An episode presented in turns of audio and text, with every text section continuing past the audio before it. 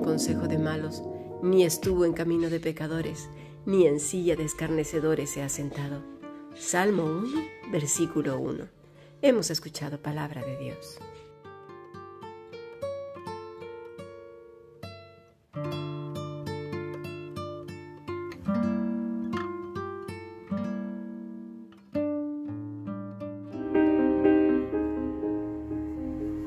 La Fundación Bíblica te invita a participar tanto de esta aula internacional hoy apegados a él, como a sus cursos online en mol.fundacionbiblica.com. También adoración de siervos todos los martes a las 7.30 de la tarde España a través de nuestro canal de YouTube. Para cualquier información escribe a fundacionbiblica.gmail.com. Aprendamos juntos del Maestro. Te esperamos.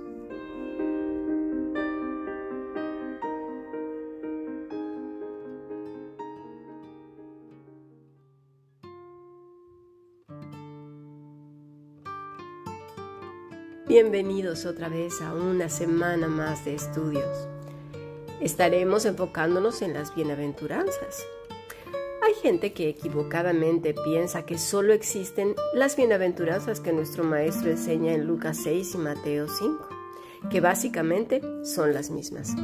Olvidamos que Cristo es la palabra expresada desde siempre y por siempre. Por lo tanto, lo que enseñó en antaño, lo enseña hoy. Y cuando digo antaño es desde el principio. El sábado estuvimos hablando mucho acerca de ello, ¿os acordáis? En nuestros bloques vimos la bienaventuranza de Abel, de Seth y Enoch, de Noé, hombres que caminaron con Dios. En el Salmo 1 leemos básicamente todas esas vidas, ¿sí? uno como Noé, por ejemplo, dice Génesis 6, versículo 9. Estas son las generaciones de Noé. Noé, varón justo, era perfecto en sus generaciones o en su generación, con Dios caminó Noé. Esto es lo que dice Génesis capítulo 6 versículo 9. Eso es lo que está diciendo el Salmo 1 también. A esto se refiere estos hombres bienaventurados. Dice el, el versículo 8 del mismo Génesis 6. Pero Noé halló gracia ante los ojos de Jehová. Y algunos dirán, ay, mira tú, ¿cómo es posible que Noé haya hallado gracia ante los ojos de Dios? Bueno, ¿Por qué no lo dice el versículo 9, que era varón justo, perfecto en su generación, en sus generaciones? Bueno, pues luego tenemos en el Salmo 32, vamos a leer otra bienaventuranza. Dice así, Bienaventurado aquel cuya transgresión ha sido perdonada. Estoy hablando desde el versículo 1.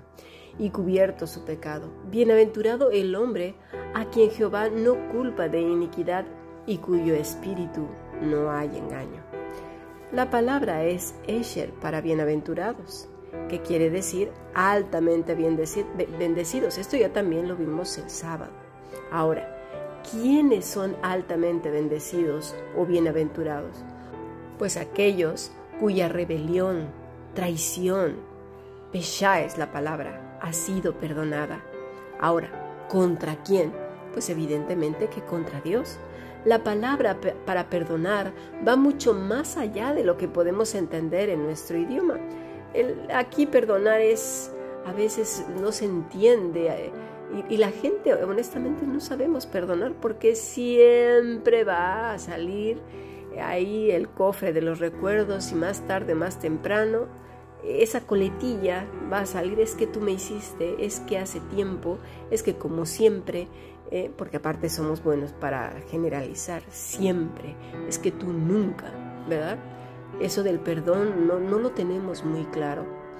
Bueno, en el idioma hebreo y en particular este pasaje nos habla de la palabra nasa, quiere decir perdonar, pero también es arrancar, liberar. Y esto, sabes que mi estimado, solo Cristo lo puede hacer. Solo Cristo puede arrancar y liberarnos de ese pecado, de esa transgresión, de esas rebeliones que tenemos en nuestro corazón.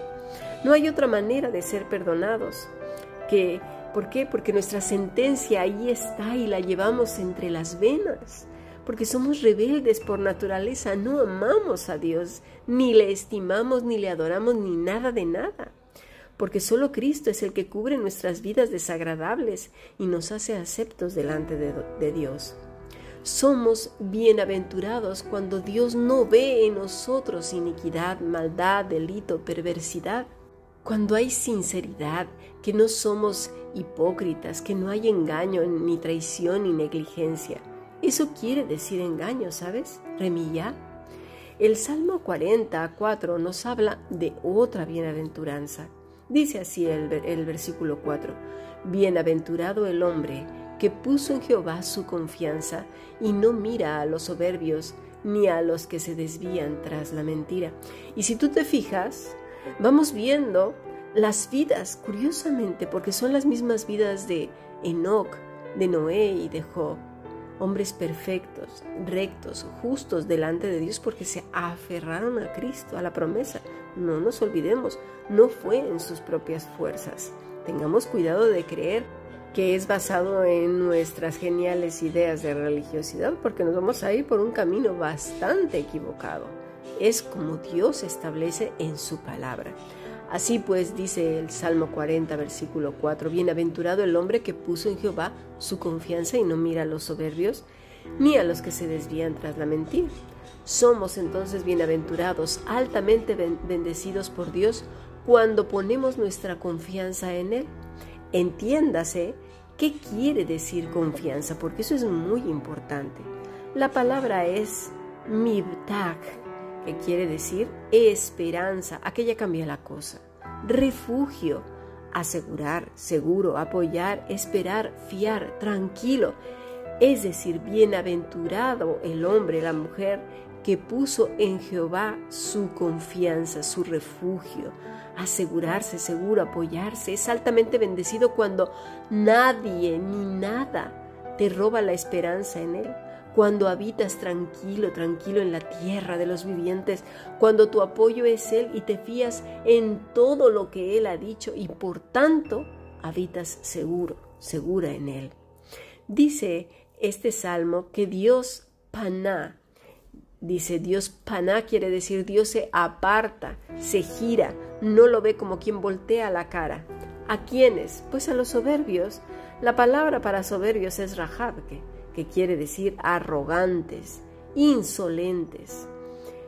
Dice, ni a los que caen en la mentira, en la falsedad, que van a propósito detrás de ella porque es ahí donde están, pues a lo mejor sus amigos, sus conocidos, sus familias, es decir, todas aquellas personas, eh, situaciones que viven de espaldas a Dios y abrazando la mentira.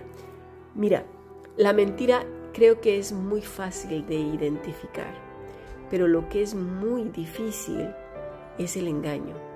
Es cuando va mezclada verdades con mentiras o el rito, por ejemplo, porque el hombre tiene una tendencia fortísima al rito.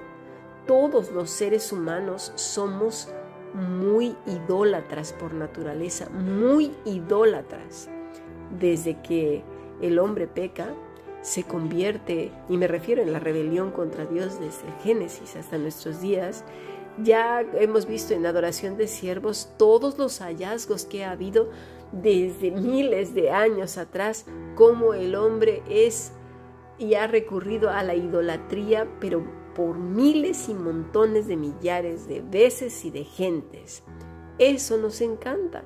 Entonces, esas maneras de maquillar las cosas, de, envolverlas con papel espiritual, si así le quieres llamar, son muy engañosas. Es por eso que es necesario, imperante, conocer las escrituras porque entonces no seremos altamente bendecidos o bienaventurados, sino viviremos en tinieblas, creyendo que por lo que nos dicen otros de sus ritos, sus maneras, sus liturgias, es eso lo que agrada a Dios, cuando nuestra responsabilidad es conocer la palabra de Dios al 100%, sí, mis estimados.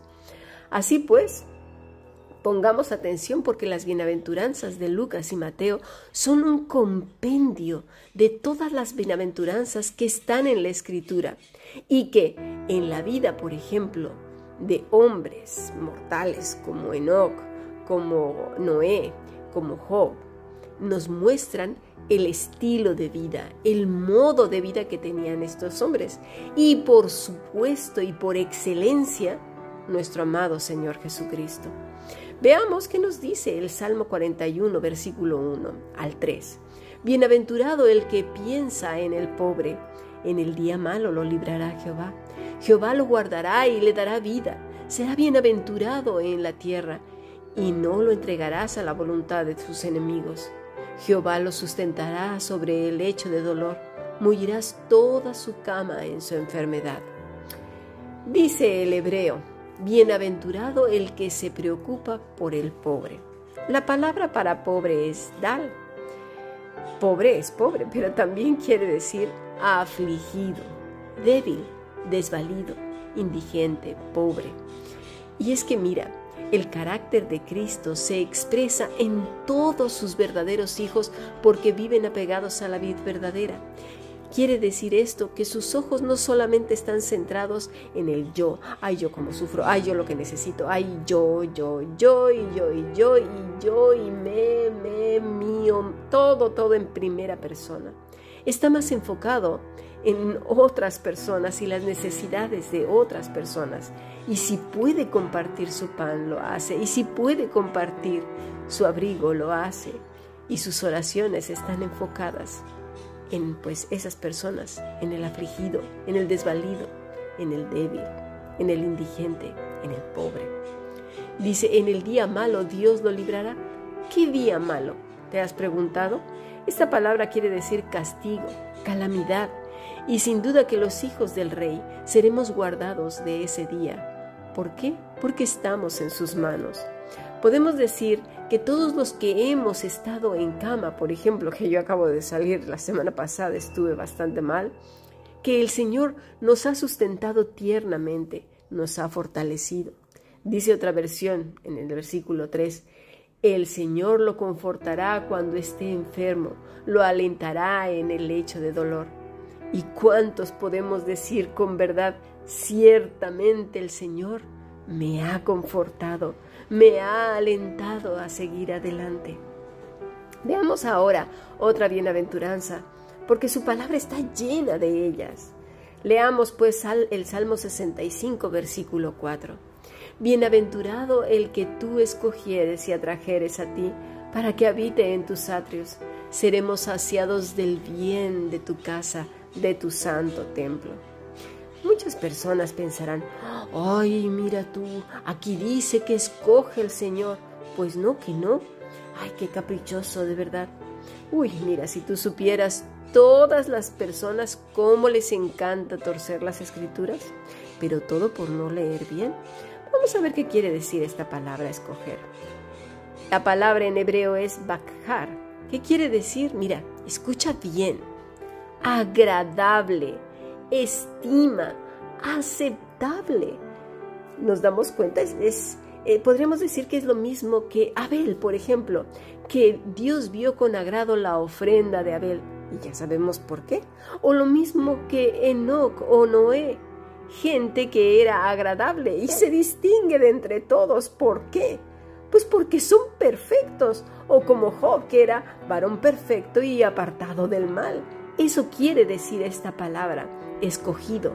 ¿Por qué? Porque es como eh, una canasta de manzanas, donde todas están podridas y solamente una se ve brillante, hermosa, saludable desde lo profundo hasta afuera. Sus hojas son verdes, brillantes, toda ella es hermosa. Pues claro, ¿verdad? ¿Vemos la diferencia? Tenemos esa mala costumbre de meter al Todopoderoso en el saco de los dioses griegos. ¿Cómo podemos pensar que Dios es caprichoso, que elige nada más así porque sí, como nosotros que somos insensatos? que no vemos el corazón ni las intenciones de los hombres, que somos torpes, no, no sabemos a veces ni las propias. Ay, en fin, esta palabra también quiere decir probado, examinado. ¿Qué pasaría si Dios te examinara a ti y a mí hoy mismo? Me pregunto, ¿qué hallaría? ¿Te has puesto a pensar? Bienaventurados somos cuando Dios ve a Cristo, enteramente a Cristo en nuestras vidas, verdaderamente a Él, y no de palabras, ¿eh? porque eso sabemos decir muy bien, nos salen, pero así cosas, palabras, flores, campanitas de la boca. Pero Dios conoce el corazón de los hombres y dice, y atrajeres a ti, o sea, Dios nos atrae hacia Él cuando Cristo es verdaderamente en nuestro corazón, o aun cuando estás completamente arrepentido, verdaderamente arrepentida. Para que habite en tus atrios, seremos saciados del bien de tu casa, de tu templo. Eso es lo que dice este Salmo 65 para morar en sus atrios. La palabra también quiere decir choza, en esas moradas que fue a preparar nuestro amado Jesús. ¿Os acordáis en Juan 14? Y que nos está esperando en los cielos. Si entendemos con el corazón estas bienaventuranzas, seremos los seres humanos más felices de la tierra. Dice el Salmo, seremos saciados del bien de tu casa. La palabra es tu, para la palabra bien. Quiere decir también bondad, alegría, bienestar, júbilo. Pero ¿sabes qué es también? Gozo. Y este gozo proviene del Espíritu Santo. Vamos a pasar a nuestro siguiente podcast.